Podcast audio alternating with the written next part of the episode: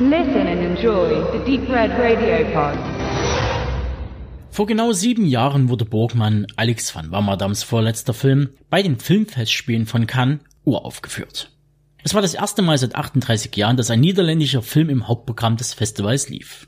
Leider blieb es Schneider vs. Bugs vergönnt, dem nachzueifern. Und das könnte vielleicht an der relativ straighten Story liegen. Schneider steht sein Geburtstagsfest bevor, liebe und planvoll arrangiert von seiner reizenden Gattin und den zwei kleinen Töchtern, als die Arbeit unbarmherzig ruft.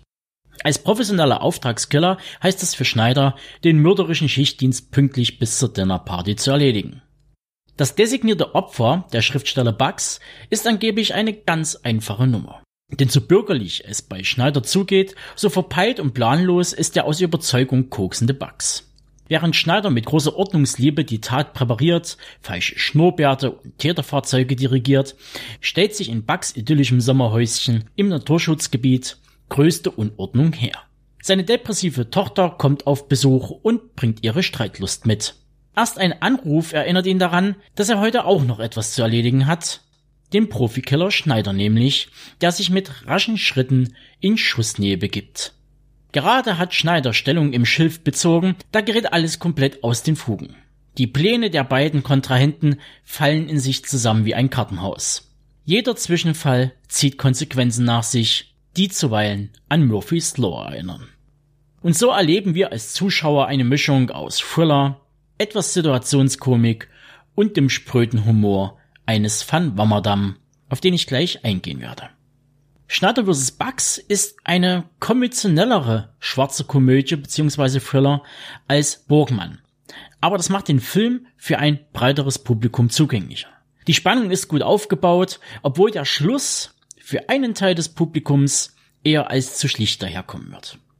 Der Humor ist wie bereits erwähnt von typischen Wammerdam-Dialogen und Unwägbarkeiten durchsetzt wo man sich im Burgmann mit Jan Beifut aus dem Unterholz bzw. aus der Erde schält, so wird dieser archaische Moment bei Schneider vs. Bugs reduziert auf das Herumirren der Protagonisten quer durch den hüfthohen Matsch und das Schilf. Der Humor speist sich dabei aus der Situation, denn es wird als selbstverständliches Handeln begriffen. So nach dem Motto, ach, da ist ein völlig zugewachsener Morast, okay, dann gehe ich jetzt mal mit meinem 1000 Euro Anzug da durch.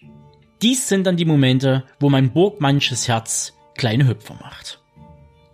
Wammerdams Werke stehen für eine Nische im Drama. Soweit nichts Neues. Es ist ein Kino für Filmliebende mit Hang zum Skurrilen, vielleicht sogar zur Kunst.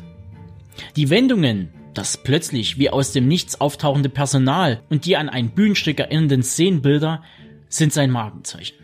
Dazu gehört eigentlich auch ein mystischer Metaplot, wie man ihn in Burgmann erleben konnte. Doch in Schneider vs. Bugs gibt es keine Nachtmar oder biblische Symbolik. Schneider vs. Bugs ist Wammerdams Versuch, Elemente des populären Kinos wie den Western oder des Romcom-esken McGovern in Form einer versehentlich gesendeten SMS in seine Art des Storytellings zu integrieren.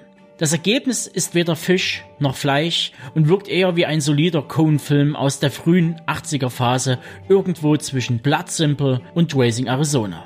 Und so kann ich Schneider vs. Bugs nur eingeschränkt empfehlen.